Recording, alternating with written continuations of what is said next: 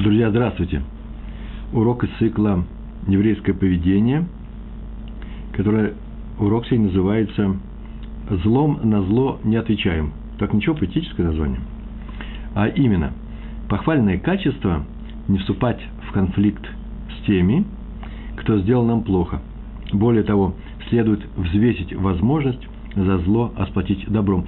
Каким образом, о чем здесь говорится, неочевидная вещь, неочевидный закон, хотя мы уже говорили на эту тему. Э, вот это сегодняшняя тема нашего урока. Раздел Вайгаш, книги Берешит. В книге Берешит, 45 глава, пятый стих сейчас будет у нас. Э, это тот стих, когда Йосеф обращается, он только что обратился к братьям, они думали, что это антисемит египетский, что это человек, царь, правитель Египта, который их обижает и много всяких им неприятностей сделал. И в это время написано, что не, сдержа, не сдержался Иосиф, не смог сдержать свои чувства, и открылся им, я Иосиф, жив ли мой отец? Жив ли отец? Следующее предложение прям тут же и начинается.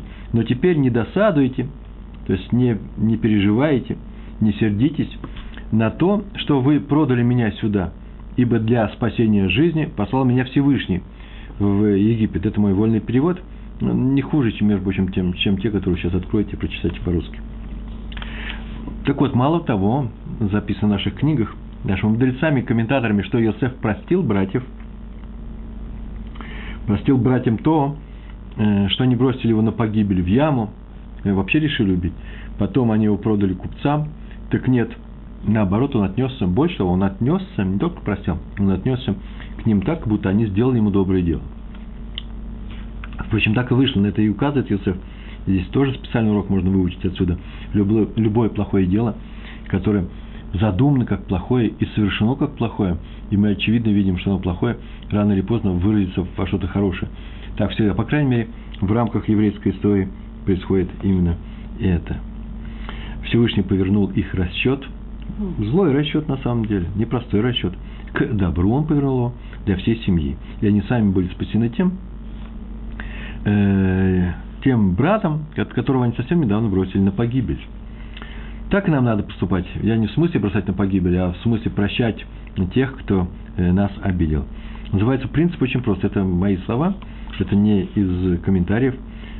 Короче, сам себя записал. Сделай, постарайся сделать из врага друга. Нейтрализовать можно врага, а можно сделать друга. Нужно работать по максимуму. Если враг еврей, если человек, который относится к нам плохо, э, еврей, то почему бы его не сделать своим другом? Это укрепит только еврейский народ, и будет всем хорошо. Так вот, это намного сильнее принципа «сделай хорошо тому, кто сделал тебе плохо». Да? Простого принципа «не поступай с врагами плохо». Не радуйся, например, э, их падению, как у нас написано во многих местах в Мишле, в частности, в притчах царя Соломона. И, по крайней мере, не радуйся их бедам, да? А общий принцип – это как, как минимум минимальная граница, минимальный порог. Это не делай другому то, чтобы это не делал, чтобы делали тебе. Ведь это негатив, а в данном случае что? Так сделай ему хорошо, и э, будет исправление у всего народа. Сейчас я скажу, что под этим нужно понимать. Да, впрочем, вы уже знаете, почему, потому что это же, по-моему, даже третий урок на эту тему. У этого качества умения прощать людей – а мы говорили, и часто говорили о том, что это качество называется проявлениями любви. Уступать, прощать, защищать, соучаствовать, сопереживать. Четыре качества. Э, и их нужно проявлять по отношению к другим евреям, вообще к, евре... к людям доброй воли, а тем более к людям, с которыми нам приходится жить, э, не дожидаясь любви. Вот это и есть любовь, это следствие из любви. Еврейская мудрость заключается в том, что если ты так будешь поступать с людьми, то э, это приведет к миру между людьми, к дружбе между людьми, к любви, и главное, что исправит любую ситуацию. Может быть, именно из-за того, что мы не делаем это, а ждем, не делаем этих вещей четырех, а ждем, когда нас любовь осенит своим крылом по ходу дела. Пока я влюблюсь в кого-то, я говорю про дружеские э, э, изъявления любви, то э, может и вечность кончится, и так ничего и хорошего не настанет не наступит. Дело в том, что мы должны активно жить в этой жизни. Мы должны делать в этой жизни шалом, мир между людьми. У этого качества три ступени. по нарастающей. Первое, сделали тебе больно, это я выписал в книжках, сделали тебе больно, не мсти. Ну, во-первых, это Тора запрещает в любую месть. Не действия, контрдействия, которые призваны упредить удар и лишить нашего противника возможности нанести нам э, новый удар, нанести нам поражение. Нет, а именно месть в чистом виде, когда мы уже ничего не исправим, а только дадим знать ему, что мы негодуем на него, или что пусть, пусть ему будет плохо так же, как было плохо нам и так далее. Все это месть, она запрещена, Тора запрещает все виды мести. Так вот, если сделали тебе больно, запрещается мстить, надо найти, найти, надо найти в себе силы простить этого человека. А для этого мы попытаемся понять, почему он нам так сделал. Очень часто в этом корень всяких вещей. Э, причина его действия, причина, по крайней мере, того действия, которое нам кажется э, неприятным выпадом в наш адрес. А после идет вторая попытка, еще первый уровень. Вторая попытка – попытаться понять, почему тебе так сделал Всевышний. Почему он послал этого человека совершить именно то, что он совершил. Мы об этом говорили неоднократно, на последних уроках повторяли. На первых совершенно точно. И в Э, в основных положениях были, да, основные положения, у нас два, два урока были на эту тему, э, что э, я в диалоге, моя жизнь – это диалог со Всевышним, в котором сейчас и двое, я и Всевышний, а все остальные люди – не иначе, как по сансету, именно моего оппонента или моего друга в Доди так называется наш друг, да, Всевышний называется другом в песне песни. И не что как выполнять они его волю. Э, лишена я свободы воли не лишена на эту тему, я написал несколько, уже несколько статей в своем блоге на Толдотру, но сейчас просто не хочу отвлекаться на эту тему. Так или иначе, э, стоит задать такой вопрос Всевышний, что ты хочешь мне сказать тем, что сейчас дал мне такую ситуацию, в которой мне, извините, больно, мне или моим ближним и так далее, как нужно исправляться. Нет беды, которая пришла не ради нашего исправления. Бывает беда, правда, как пора испра- э, искупления. Мы сегодня говорим именно об этом случае. Второе, вторая ступень. Вот когда тебя поносят, ругают, особенно при людях, попытайся простить и понять этого человека тут же, не дожидаясь, как в первой ступени, когда мы это сделаем попозже. Это более высокий уровень. Почему? Потому что человек обычно переживает, когда болит что-то физически или э, на уровне просто, ну, как тебя оскорбляют, человек все болит – и он может ответить, конечно, ударом на удар, нужно уметь управлять самим собой, не, не, не сделать ответный удар моментальный, а потом переживать за него, ой, я ударил больше, чем нужно, ой, я ударил не туда, ой, этот не тот случай, когда нужно было э, ударять, бить кого-то, словами. Чтобы этого не было, нужно уметь управлять самой, самим собой и знать, что не дать развиться э, тому, что называется на этой ступени гневу. Гнев возникает сразу – вот нужно его сдержать. И третья ступень, ну, кроме того, что ты прощаешь, а и моментально даже, попытайся ответить добром на зло. Это же, вот эта тема и является нашим, темой нашего урока «Сделай из врага друга». Кстати, это далеко от христианского прощения. Я не против христианства, сейчас выступаю здесь. Просто говорю, что совсем другой механизм. Э, в этом учении главное полюбить врага, и даже, слышу такое выражение, поцеловать надо руку, которая тебя бьет. Ну, наверное, что-то в этом есть. Это что же взято у евреев? Другое дело, что наряжены в другие одежды, э, в принципе, ведь это же согласуется с тем, что сейчас я сказал, это Всевышний тебя бьет. Но Всевышним нужно быть признательным. Нужно знать, за что он тебя наказывает. Но палачу, которого послал Всевышний, может быть, и надо бы не руки целовать, а руки по рукам ударить раньше, чем, они, чем она ударит тебя. Э, потому и Всевышний, может быть, и послал тебе это нападение, совершенное со стороны другого человека, чтобы ты научился защищаться. Это урок, возможно, и такой. Э, главное, что врага мы не будем прощать, по крайней мере, мы на врага и не злые, знаем, что он посланец Всевышнего, но э, э, не значит, что мы его любим им за, за вражеское действие, не дай Бог. Еще что у нас есть? У нас отвести удар, да, мы говорили, наша задача не целовать руки врага, который бьет нас, о, я записал здесь, а отвести удар и э, э, дать врагу проявить свои положительные качества, исправиться, сделать его хорошим человеком. Вот один из смыслов нашего нашего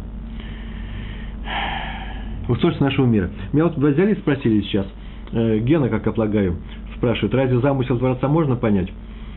Ну, конечно, Ген, нам с тобой трудно понять замысел Творца. Но спросите его о том, что он хочет от меня в данный момент. Так это входит в его замысел. По крайней мере, это таково правильное поведение еврея. Э, искать правильный путь. А для этого нужно все время ориентироваться по Всевышнему. Всевышний никогда не скрывает от нас э, э, своих намерений по отношению к нам. Так, ничего? Ответ приблизительно. На самом деле он много серьезный. Творца, всего Творца понять нельзя, но локально во всем, что делается с нами, можно. Да и чуть пошире, чем локально. У Рамбама даже книга есть такая, э, в котором сделал попытку объяснения заповедей Мицвод Всевышнего, называется «Смысл заповедей э, Всевышнего, Торы». Так или иначе, у нас есть некоторые правила, которые сейчас я сформулирую, а потом перейдем к примерам. Называется Лучше быть обижаемым, чем тем, кто обижает. Это всегда хорошо. Третьего не дано. Если кто-то скажет, что не бывает такое, или палач, или жертва, э, можно ведь выбрать нейтральную позицию, можно уйти из этой игры. Нет, не бывает. Когда мы делаем выбор, всегда у нас есть путь, э, э, возможность или пойти хорошим путем, или пойти неправильным. Остаться на месте невозможно. Как не, не бывает, чтобы самолет стоял на месте, он должен куда-то лететь. То же самое и мы. Мы в полете. Мы жизнь можно сравнить ее, да, с полетом. Время течет, время движется, ничего не стоит на месте, и мы с вами изменяемся. Если мы себя не улучшаем, то мы ухудшаемся. Предпринять усилия для того, чтобы ухудшиться, стать хуже, не, не надо, это само опускается. Э, можно не наводить порядок, и грязь сама придет. Вы скажете, есть такие люди, которые делают усилия, чтобы, э, э, чтобы стать хуже. Не знаю.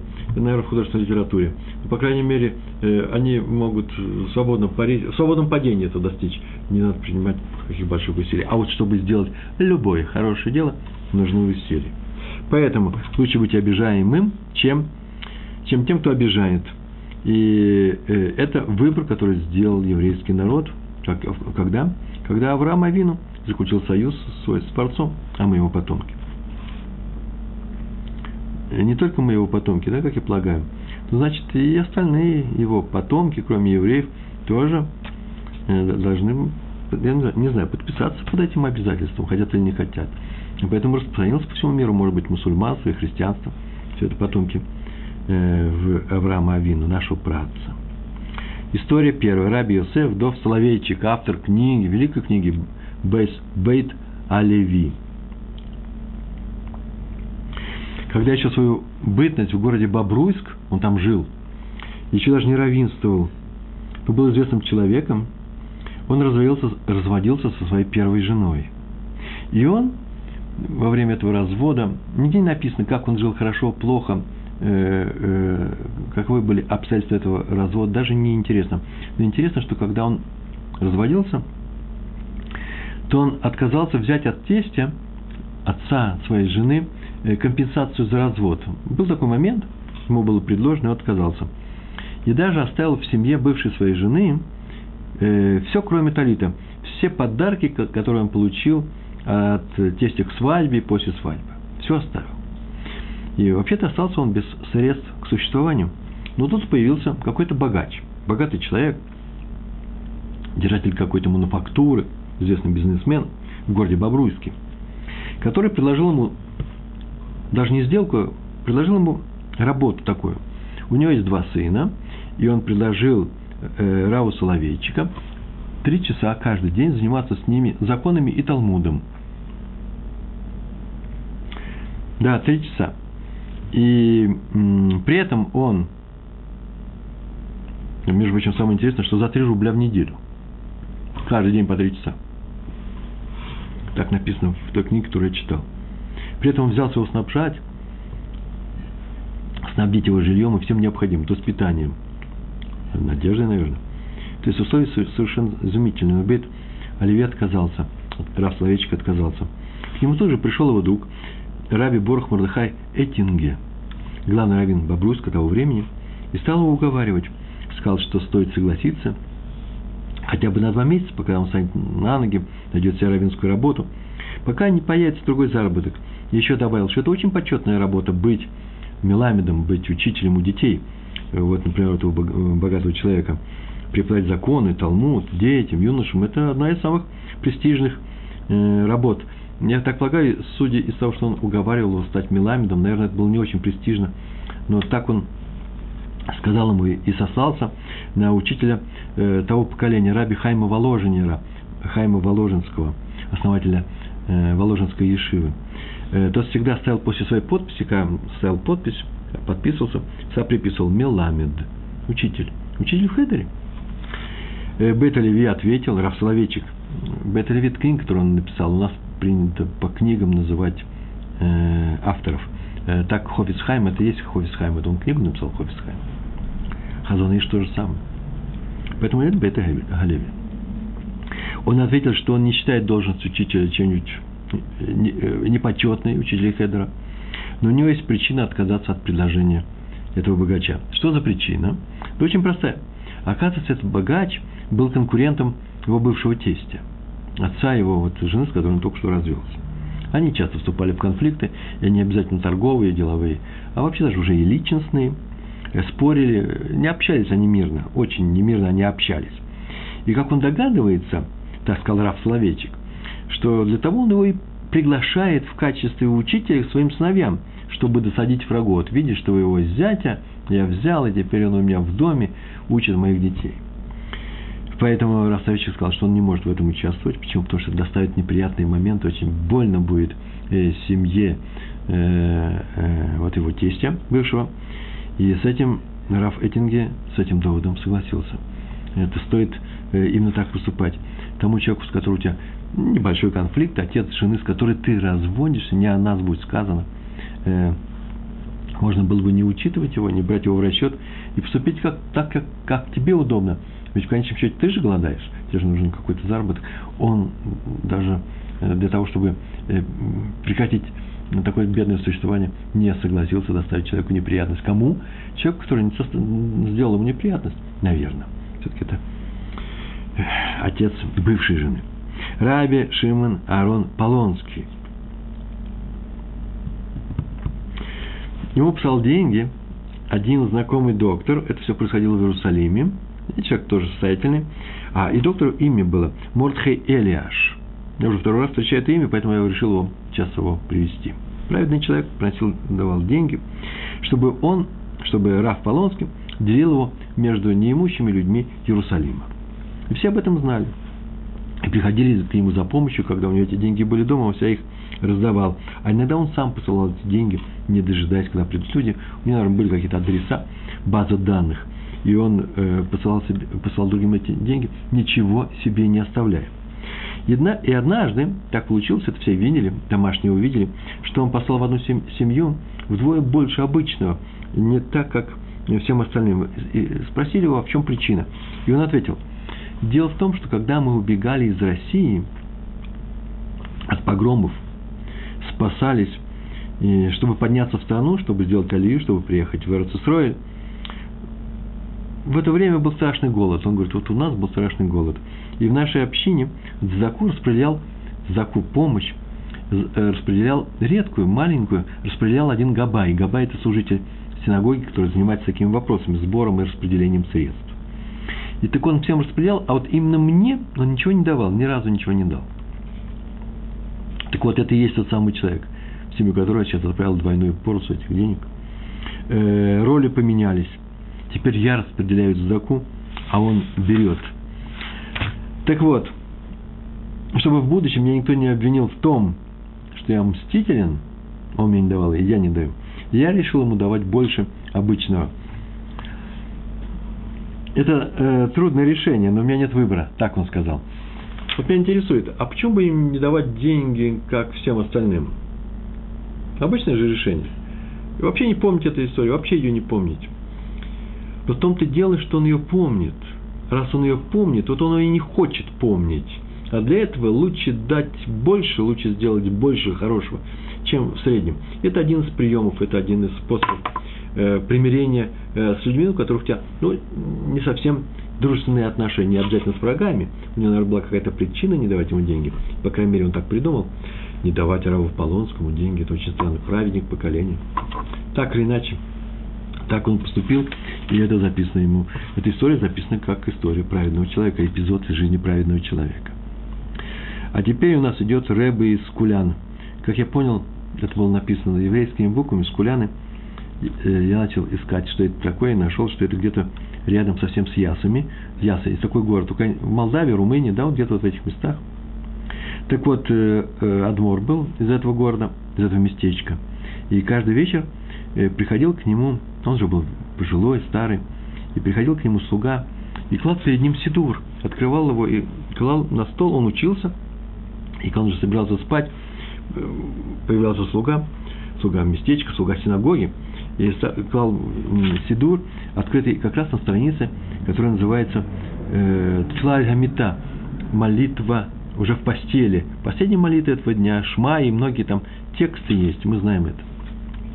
Но однажды он принес и вышел в соседнюю комнату и ждал, когда там Раф скажет громко «Шма» и строит, а Раф ничего не читал, вообще сел тихо. Прошел час, слуга не уходил, что ему случилось? Посмотрел, нет. Он сидит и, и ничего не делает, ничего не говорит. Шма все еще не было слышно.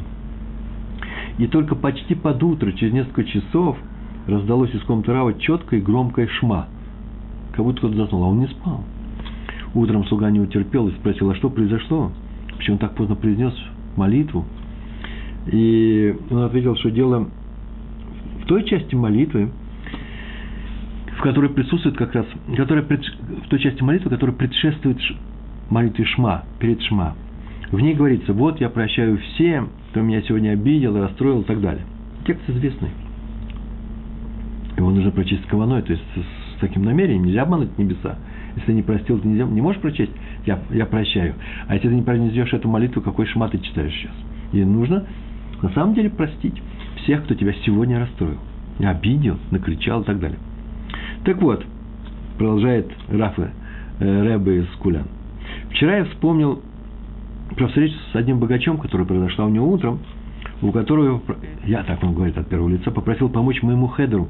Хедер назывался Хесед Леаврам. И он не только отказал мне в помощи, но еще и насмеялся, сказал, что он презирает мой хедер, что он ему смешон. Я не знаю, откуда такие слова, чем хедер этому сдался, почему он такой плохой. И кинул мне один доллар. Значит, что происходило в Америке. Да, следовательно так. И сказал, что этих денег достаточно для моих воспитанников – все, и ушел. И весь день я помнил об этом. Именно доллар меня достал, как он, как он говорит. Уже это самое обидное действие. Он знал, наверное, как обидеть. Вот тебе доллар, больше тебе не, тебе не полагается. Так вот, ночью Раф сказал, что под утро, что я не мог принести слова. Вот я прощаю всем, кто меня обидел и так далее. Прощаю всех обидевших меня с утра и до этого часа. То, что им было трудно его простить. Трудно. Особенно меня возмутил этот доллар. Видите, это текст прям из его речи. Но он продолжал. Я снова и снова пытался найти все силы, его простить, как-то его оправдать. И цеплялся за всякие причины, с этой стороны, с этой, что он думал, как он сказал, интонация голоса. Ничего не получалось. И только под утро понял, что за этот доллар я его могу поблагодарить, но за доллар как минимум. Дал же он эти деньги. Это ведь тоже цдака. Вот так я и успокоился, сказал, что вот за этот доллар я его благодарю, все остальное ничего не стоит, и произнес всю молитву с искренним сердцем. Он его простил. Ну, слышите, не только хорошо сделал, он его простил. Почему? Потому что он его простил, тем самым спас его обвинение в том, страшное обвинение, в том, что он обидел праведника. Человек, который, человека, который преподает Тору. Следующая история, четвертая, да? Раф Ерухам Лейбовиц. Лейбович – Известно, что прежде чем стать руководителем, известнейшим на весь мир руководителем Ешивы Мир, я воспитал много-много умнейших мудрецов, талмудистов нашей эпохи. Так э, Равин Лейбович был одним из духовных наставников Ешивы Радин. Не все об этом знают. Но вот известен такой факт. А Ешивы Радин руководил Ховицхаем. Он уже был в возрасте. Это же был в последние годы его жизни – где-то он в 32-33 году умер. Так вот, Раф Ерухам там постоянно боролся за преподавание мусара, требовал, чтобы больше часов ему добавили и так далее. Мусарник был, да? Но многие этим, этому противились. И в Ешиве возникло брожение по поводу нового преподавания, нового способа преподавания, то, чего не было раньше в Ешиве Радин. Он настаивал на том, что все должны проходить мусар чаще, чем просто несколько 10-15 минут в день. И так или иначе, начались вообще такие непростые брожения. Брожения прям, на самом деле так написано. И он пришел к Хофис Хайму, Раби Рухам, и спросил совета, что делать. Перестать преподавать мусар совсем, или оставить место и перебраться в другую решиву. Тоже есть такое решение. И Хофис Хайм сказал, выслушал его и сказал, ни разу не видел, я ни разу не видел, чтобы пострадал тот, кого преследуют. Ах, в Пам Лараите Нирдав Шамафсид. Это очень странные слова. Во-первых, сами по себе странные, как-то тот, кто преследует, чтобы он не пострадал. Так или иначе было написано, что это означает, что лучше быть преследуемым и не, переходить в атаку самозащиты. Не в самозащиту, а в атаку. Понятно, что есть Родеф, тот, кто преследует, мы говорили об этом. Правда, мы там говорили, э, обижать, э, один обижает, второй обижается, или обижаем. А тут преследует. Есть преследователь, есть преследуемый. Родеф, вы нердав. Так вот, нердав никогда не проигрывает. Почему? Потому что он лородев, потому что он не преследует. Вот если он, защищаясь, примет тактику преследования, сам станет родев, вот, он может проиграть по крайней мере, нежелание участвовать в разборках, можно сказать современным языком, мои дети так и говорят со мной, нежелание, желание участвовать в тусовках, ничего страшного, а желание не участвовать в разборках э, никогда к ничего плохому не, не приводило. Но Хофицкайм сказал еще больше. Он сказал, что не может потерять такой человек. А раз не может потерять, это означает, что спокойно можно поменять Ешиву. Он не сказал «уходи». Он сказал, ты вправе делать, что ты что хочешь, для... потому что ты прав.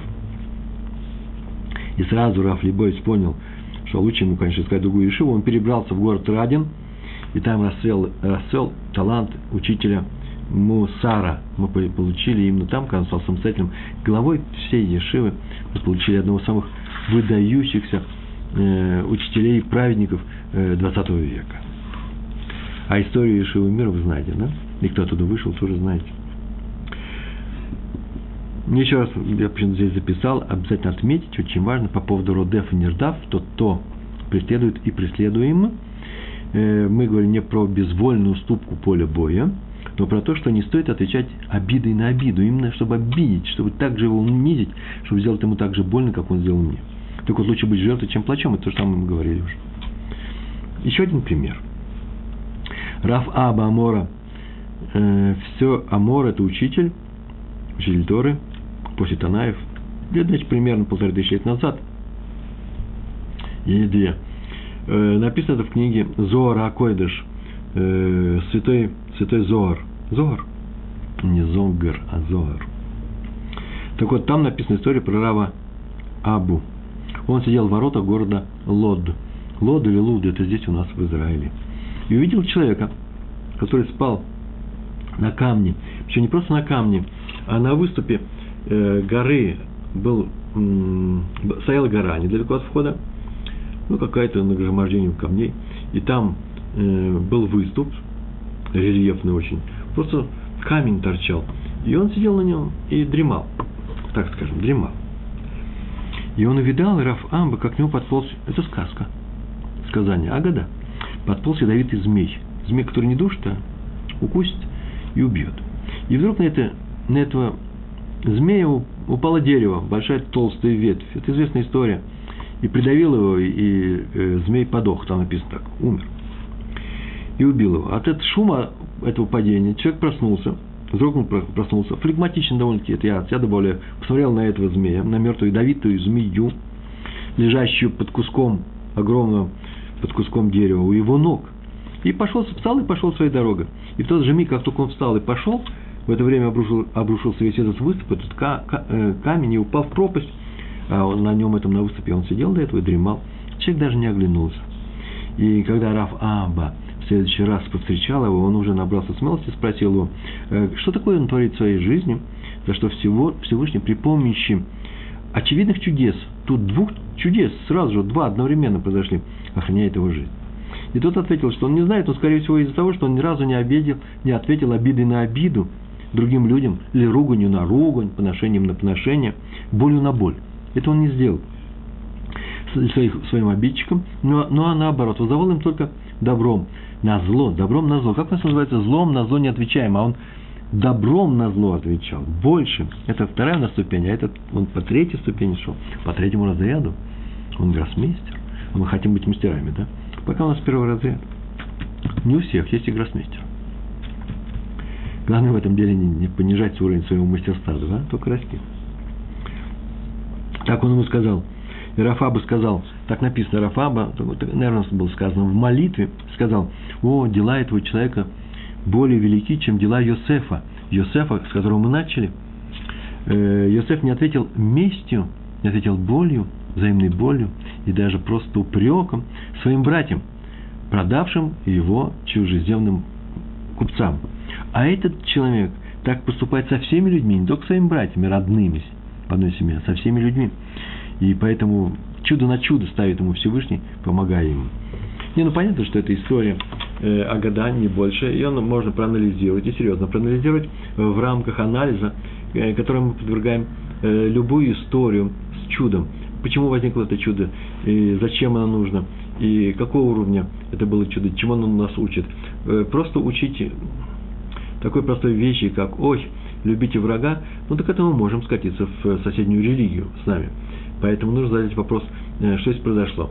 Сейчас просто не время, я на эту тему написал несколько э, статей, повторяю. А тоже, снова я сказал в самом начале об этом, что можно спросить, зачем же нужно чудо? Всевышний мог бы и не посылать ему змею. Э, Всевышний мог бы и не ронять этот камень, когда он встал. Для чего все это было сделано? Я так полагаю, что это было сделано для кого? Для Раваабы. Показать ему – это для Равы Абы было чудо, а не для этого человека. А э, зачем Раби? Раву Абе, надо это было показывать. Ну, может быть, первый ответ, того, чтобы нам сообщить об этом и так далее. Но вещи непростые, требуют анализа. Несложный анализ, кстати. Почитайте эти статьи. Я еще нашел еще один пример, уже когда сегодня выходил из дома э, в книгах – просто не развернутом виде могу сказать только, что если у вас в руках два сосуда, один с водой, а день стоит жаркий, и нам хочется пить, и мы не то, что умираем от жажды, но почти умираем от жажды. И через час, через два поедет столько вода, чтобы мы могли попить. У нас сосуд с водой и сосуд с драгоценным маслом. И мы должны одного из них э, лишиться, иначе мы лишимся всего. Нужно какой-то выбор сделать, или воду, или драгоценное ароматическое масло, которое стоит большие деньги. Э, можно, конечно, бросить масло и напиться, э, спасти свою жизнь. Э, а можно потерпеть и тоже спасти свою жизнь, но с маслом остаться в руках и на этом заработать, по крайней мере, не отказаться от того, на что мы потом будем жить. Ведь не только водой единый жив человек, да, но и маслом ароматическим. Я правильно говорю? Поэтому это же наш пример. Можно ответить очень резко, очень грубо тому, кто сделал выпад против нас, укол, рапиры. Можно, у нас тоже рапиры в руках, мы тоже э, сами мы с усами, да, э, как называется, э, тараканы там говорили, да, и еще дальше попятились. Не боимся мы. А, тараканы, раки, э, забияки. Да, так было? Ой, все забыл. Что вы хотите, 60 лет? Так вот, мы же можем уколоть. Это называется, мы укололи, мы схватили за воду, мы проиграли, мы проиграли многое, мы проиграли награду, мы проиграли часть Улам Аба. Об этом еще поговорим. А что мы сейчас сделали? Схватили за то, что видим сейчас рядом с нами на уровне протянутой руки. Ответили криком на крик. Он сам виноват. Так вот, это неразумное поведение называется. Поведение разумное бывает только у того, кто держит себя в руках и знает собственную выгоду. Э, по крайней мере, не даст себе, не даст обстоятельствам опустить его э, ниже, э, опустить его уровня, а наоборот выстоять победить, подняться. Остаться на том же месте нельзя, или опуститься, или подняться. Или смолчать и простить, или ответить и остаться в проигрыше. Раби Йоав Иошуа Вайнгард. Хорошая история. Автор Хилкат Йоав. В этой книге приведено много хидушим на, на Тору. Хидушим – это открытие Торы. Он до многого догадался э, сам. Э, у каждого человека есть такая возможность сделать открытие в Торе. Ее тоже, только нужно изучать, э, изучать комментарии, э, заниматься, работать. Даже у детей есть хидушим э, на Тору, как они по-новому понимают э, то, что они читают в Торе или в Мишне, ну, в Мишне сложнее, просто в повествовательном, э, повествовательной части Торы, Хумыша, Пятикнижия. Так вот, многие хидушим это умнейшего человека были записаны в этой книге, называется Хилкат, Йо, Хилкат. И еще он ставился своим мягким отношением к ученикам. Необычайно. Он практически прощал их за все. Эту фразу я написал и задумался, потому что я сейчас учитель. Трудно простить этих хулиганов за все. Но, по крайней мере, не, простить как раз легко. Трудно не среагировать да, на, как, на какие-то вещи непростые, которые они совершают с учителями друг с другом и так далее. Особенно, если это мальчики с Украины, России, Беларуси, современные, современных, современные улицы, да. Ничего страшного, э, можно работать с ними. Э, там что-то необыкновенное. Уж если ты видишь плоды своих рук и усилий, это что-то необыкновенное. У меня один мальчик прямо на днях перед Ханкой, сейчас не Ханки идут, э, здесь в Иерусалиме, сказал, что вот, Реброн, да что ты нас довел, вы нас довели. Я тут одному человеку сказал, что я о нем думаю, а потом просил прощения. Я говорю, ну ты серьезно просил прощения? Он говорит, ну пока еще не очень серьезно, но по крайней мере у нас уже принято. Сказать другому что-нибудь, он сказать стиха. Я их прошу в классе каждый раз, конечно, делаю друг другу. Кстати, сказать стиха, без всяких так мыслей, не мыслей, пускай привыкают. Знают, что это вещь, которая осуждается Торой, мной, по крайней мере. И они смеются вместе со мной. И как-то получается мир у нас в классе. Больше и больше мира. Так вот, он написал своих хидушим в книге Хилкат Йоав, был очень мягким человеком, практически прощал всех, так написано. Однажды в его руки, он уже был взрослым, старым человеком, попал только что изданный труд одного из его бывших учеников. И в нем он, он учитель, Раби Вайнгард, обнаружил очень много своих хидушим, объяснений, то, что он сам открыл и рассказывал своим, своим ученикам. Он их рассказывал, и этому человеку тоже. Он очень удивился, ибо из книги следовало, что ученик сам это открыл, сам обнаружил. Но он не настолько стар, чтобы ошибиться, он знал, что это его, вот у него же свои записи остались, Кидушем записывается, каждый свой пинкас, пинкас называется. И он, э, вот они же остались. А тут не написано, кто автор, значит, получается, автор именно этот ученик. Но он решил не позорить его. Э, и принял такое объяснение, что поскольку ученик часто его спрашивал во время уроков и записывал его в свою тетрадь, куда записывал, наверное, свои мысли и открытия, то сейчас он по прошествии многих лет почему-то подумалось ему, что это его открытие. И со временем он забыл, что это слова были открытия Хидушим его учителя. Решил, что они принадлежат ему. Раф решил тут же опубликовать то, что не вошло в книгу ученика. А остальное, остальные свои записи, ну куда-нибудь деть, сжечь. Потом решил, что не сжигать, нужно в Денизу их отнести. Вы слышите? Чтобы никто... Почему это сделал? Надо сделать. Чтобы никто однажды их откроет, однажды, однажды их увидит, чтобы никто не увидел, что тот украл их по ошибке, но что он их украл. Так появился труд Рава, Йоава и Яшуа, Венгарта. И однажды к нему зашел тот ученик, уже после того, как он издал эту книгу, и попросил дать ответ на один очень трудный вопрос, э, тяжелый вопрос по поводу гетто. Гетто – это разводной лист, разводной ключ. У меня один человек, так, такого слова уже нет. Э, документ, который пишется при разводе, еврейском разводе, еврейской семье. Ну, по определенным законам, правилам. Об этом можно почитать на сайте toldot.ru. Так вот, э, задал ему вопрос – я, потому что он однажды слышал такое очень интересное объяснение на эту тему, но не помнит его, и он попросил Рава напомнить это объяснение. Рав понимает, что ответ тоже может оказаться в вызванных трудах этого ученика. Все же дал ему тетрадь, сказал, вот смотри. И когда тот ушел, сказал такую фразу к своим ученикам. Не дай Бог стать перед таким испытанием. Когда так и хочется сделать замечание, укор не очень внимательному к своим действиям человеку. Так, у меня вопрос появился – если меня сейчас его увеличат, то спасибо.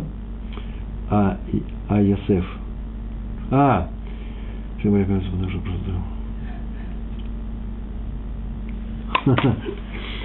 Хороший обид. Вопрос. Через какое время обида проходит у обычного человека? Йосеф-то простил своих братьев через много-много лет. Знаете, это непростая была обида. Его хотели убить.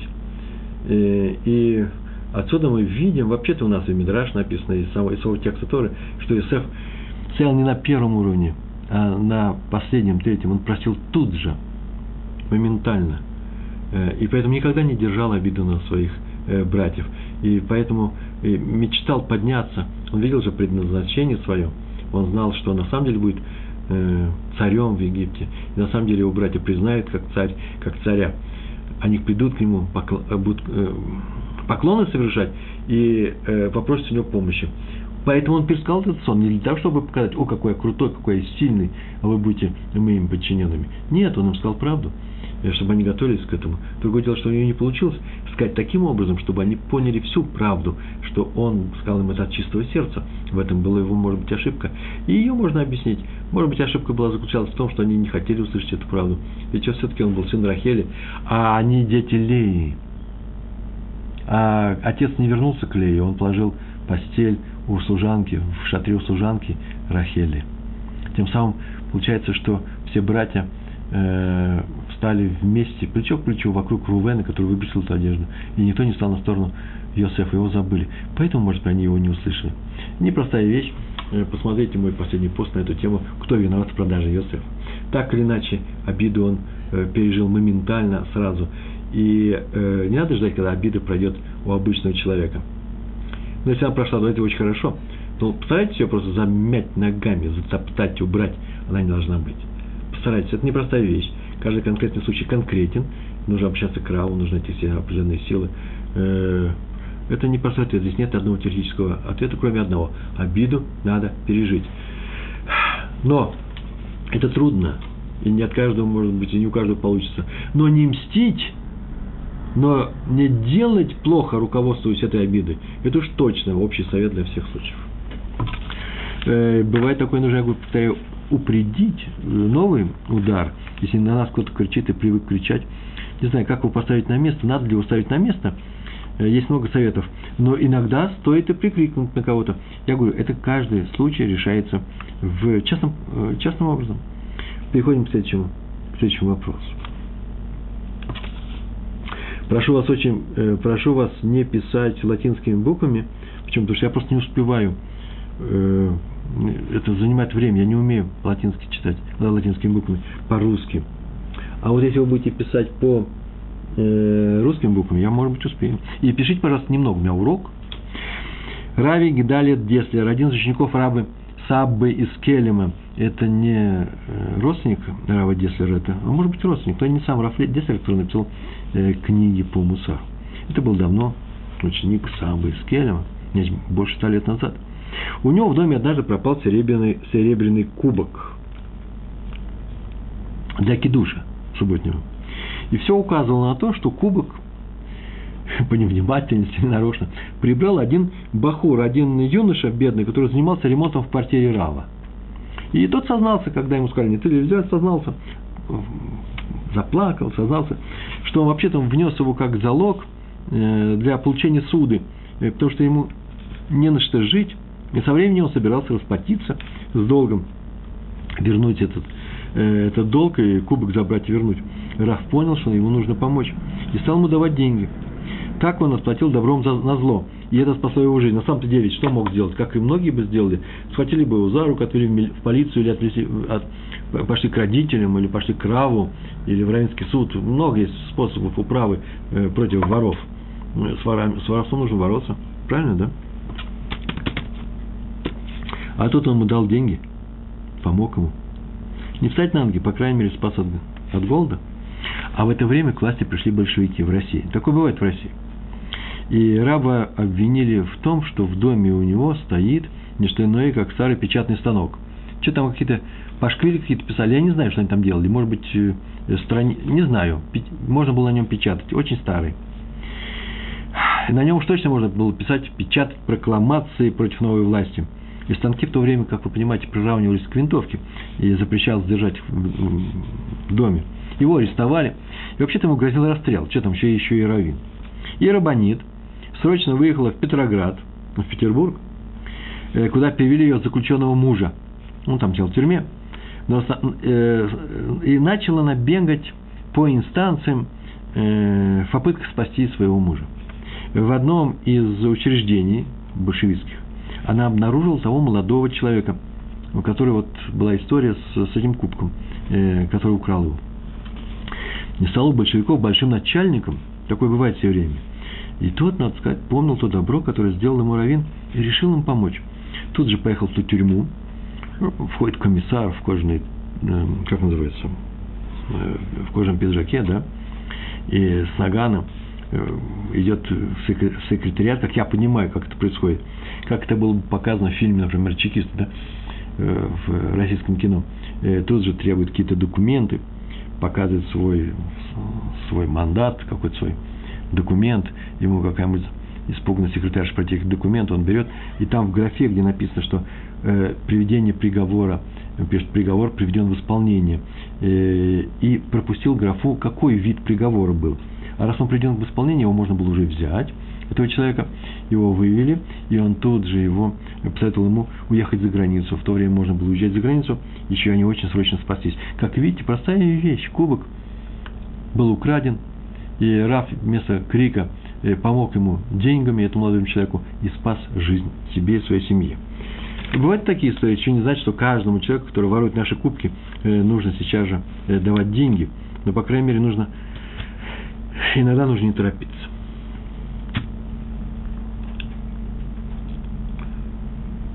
Рави Хайм Моше Мендель. Вот мне сейчас секретарь наш, мой техник, мой друг Рафарье, переводит э, латинские буквы в русские. Вот это называется благое дело. Это праведность. Он мне просто помогает э, э, с вопросом, который мне приходит сейчас правильно из, на наш урок.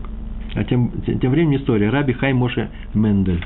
Он жил в квартале, в квартале Амидар, его преследовали три местных еврея. Ой, страшная вещь. Помните, я сказал, какое наказание ждет того, кто, кто выступает против праведника. Вот это прям про наказание. Они его травили, поносили, везде срамили. Какие-то, какие-то у них были причины, у них были причины, или они придумали эти причины. Прямо у всех на глазах. Он не отвечал на их нападки никогда. Один из раввинов, живший в том же районе, предупредил этих троих, что их ждет страшная участь – страшный конец, поскольку они подняли руку на праведника. И так произошло. Один из них умер прямо, стоял рядом, стоял рядом с своей лавкой, сделал шаг, его машина э, раздавила. Второго ударил, хватил апоплексический удар, и он слег, потеряв речь, лежал полный разбитый приличом. Вот проявилась праведность Рава Менделя. Он пришел к нему и навестил Бекурхолим, навещение больных. Сел его изголовье и стал утешать. Сказал, что молится о его выздоровлении. Тот заплакал, потому что понял, что, э, что был неправ, когда травил эту равину. И когда Раву сказали, что вообще-то этот человек, который вас отравил, может быть, не помните, который обижал вас, он сказал, мне все равно, кем считал себя этот человек по отношению ко мне, он еврей, пусть он ошибался, выбрав меня объектом своих нападок, своих, своего, своих атак – но нам, евреям, надо молиться о выздоровлении другого еврея, как и за то, чтобы он стал мягче относиться к другим, людям, к другим людям. И уж совсем недопустимо, чтобы я радовался его горю. Третий еврей, кстати, прослышав про участь этих первых двух, поступил самым простым образом, самым простецким образом. А именно, пришел к Раву искренне, попросил у него прощения, и Рав простил его от всего сердца. Есть правило, видишь двух упавших под тяжестью веса ослов, под грузом своим, да, ослов – один принадлежит твоему другу, а другой принадлежит тому, кто тебя не очень любит, врагу, то подними вражеского осла. Это заповедь Торы. Для чего? Чтобы помочь врагу исправиться. Одолеть свой Ецера. Не Ецера, Ецера, Ецера, да, плохое начало врага, а свой. Прекрати его ненавидеть, и тем самым ты ему поможешь исправиться. В Талмуде Бау Маце, трактат, у нас осталось 10 минут, в Талмуде Бау Маце на 32 листе, вторая страница – сказано «разгружай, а не нагружай». Сказано вот по этот случай. А мне так понравилось это выражение «разгружай, нагружай», да? Не грузи других своими э, атаками. Э, э, это вроде бы про слов, на самом деле это про наше отношение к окружающим. Разгружай, а не нагружай. Спрашивает человек, еврей, мою стоянку для инвалидной машины частично занимают соседи. Как не обижаться на них? Ведь выкатить лифт из машины с 15-летним сыном – доставляет мне физическую, душевную боль. Звоню Миштару, в полицию, а они злятся на меня, что делать? Ну, во-первых, отнесись к этому спокойнее. э, поговорить с ними, обратиться к раввинам, если это э, люди, соблюдающие Тору.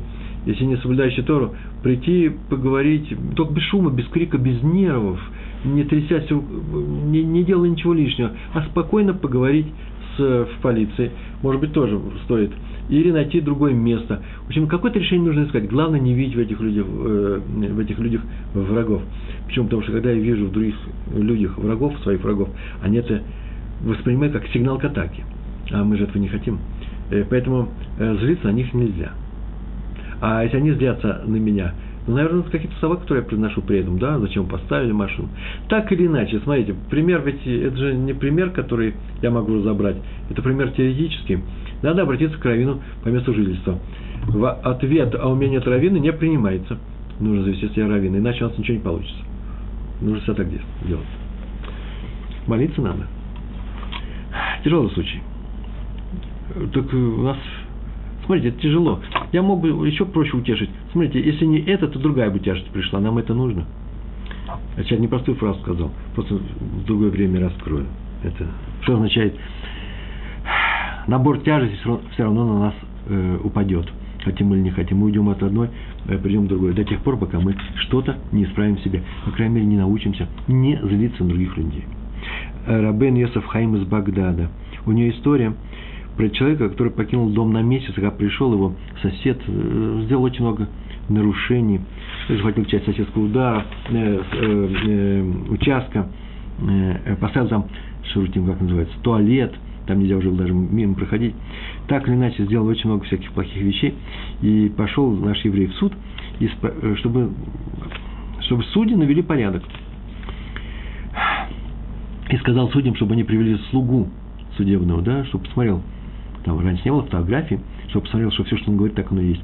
И слуга пришел, и вдруг наш еврей отказался, так написано в книге Юсуфа Хаима из Багдада, отказался идти в этот суд. Сказал, я передумал. Почему передумал? Он отвечает, когда я шел из суда домой, я повстречал похороны богача. Вот я, между прочим, отвечаю Иисусу тоже немножко. Есть такой части этого ответа. Это человек про коляску. Повстречал похороны богача. Не о нас будет сказано который три года возводил себе огромный прекрасный дом со всеми совершенно замечательными вещами. Супер дом. И как только закончил постройку, можно было переезжать, въезжать в новый дом, скоропостижно скончался. Повторяю, не, не о нас будет сказано, так и не отведав радости новоселья. И тут я решил, говорит этот человек, что не стоит тратить даже, тратить даже немногие мгновения своей жизни на споры, на суд, на обиды, на злобу. Ибо тут мы живем во временном доме. А настоящая наша жизнь – это мир грядущий. И тот, кто воюет, отстаивая свои права в этом мире, тратит, тратит свое существование на мелочи. Вот что жалко. Уже это на всех языках понятно, да? Не обязательно на языке Торы или языке атеистов. Просто впустую мы тратим свое время. Оно драгоценное. Раби Шаптай Френкель, он собирал старые рукописи. Ну, в двух словах, мне осталось просто несколько минут. Он их восстанавливал, издавал, реконструировал. Осталось шесть минут, мне подсказывает сидел он однажды с секретарем, который помогал в его работе, за столом, где лежал несколько таких руписей. Очень, между прочим, дорого стоили они, заплатили большие деньги. На старинной бумаге, которая, знаете, трогать-то было нельзя, потому что рассыпалось все в, в песок. Были довольны, они был завтрак, сейчас они приступают к новой работе. А секретарь сел с большим стакан, с большим стаканом горячего, кипящего кофе. И вдруг он притянул руку, и этот кофе упал и залил верхней страницы этих рукописей. рукописей. Ой, это был ужас, это был кошмар. Так секретарь перепугался. Вообще нужно перепугаться. Вообще стоит таким переживать надо. И раб тоже, переживая, убежал.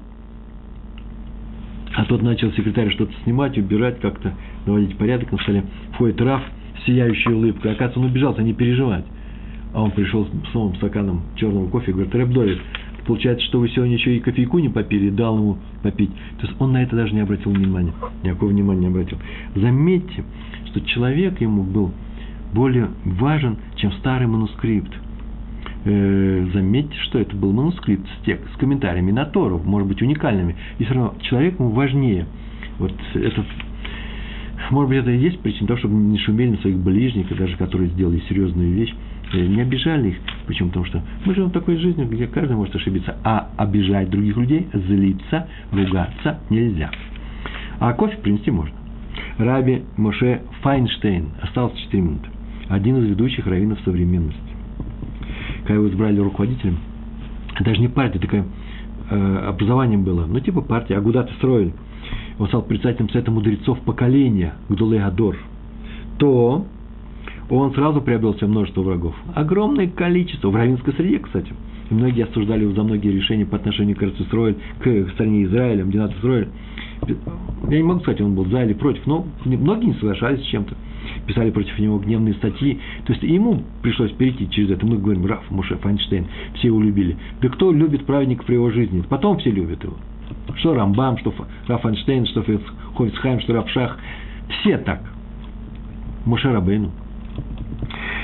Так вот, а некоторые позволяли себе даже личные выпады против Рава Файнштейна. Недопустимые высказывания его в прямо при присутствии многих, некрасивые телефонные звонки.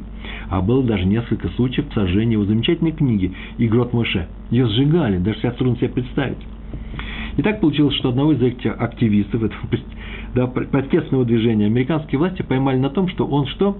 Э, не уплатил налоги и было объявлено судебное заседание, нужно было принести определенные документы от некоторых организаций. Он пришел к Раву Файнштейну и попросил его, чтобы он написал ему рекомендацию, э, письмо хорошее. И тут, тут же сел и написал это письмо в доброжелательном стиле.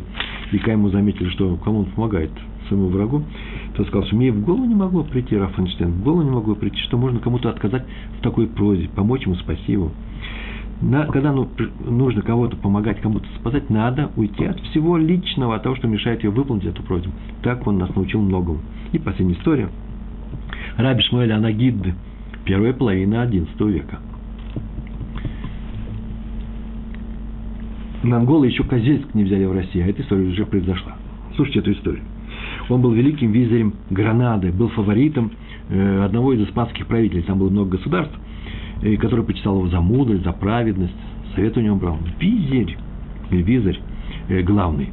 И практически он управлял своей страной, вот этой, Гранадой. Э, у него были свои враги, это, естественно, евреи, враги, противники.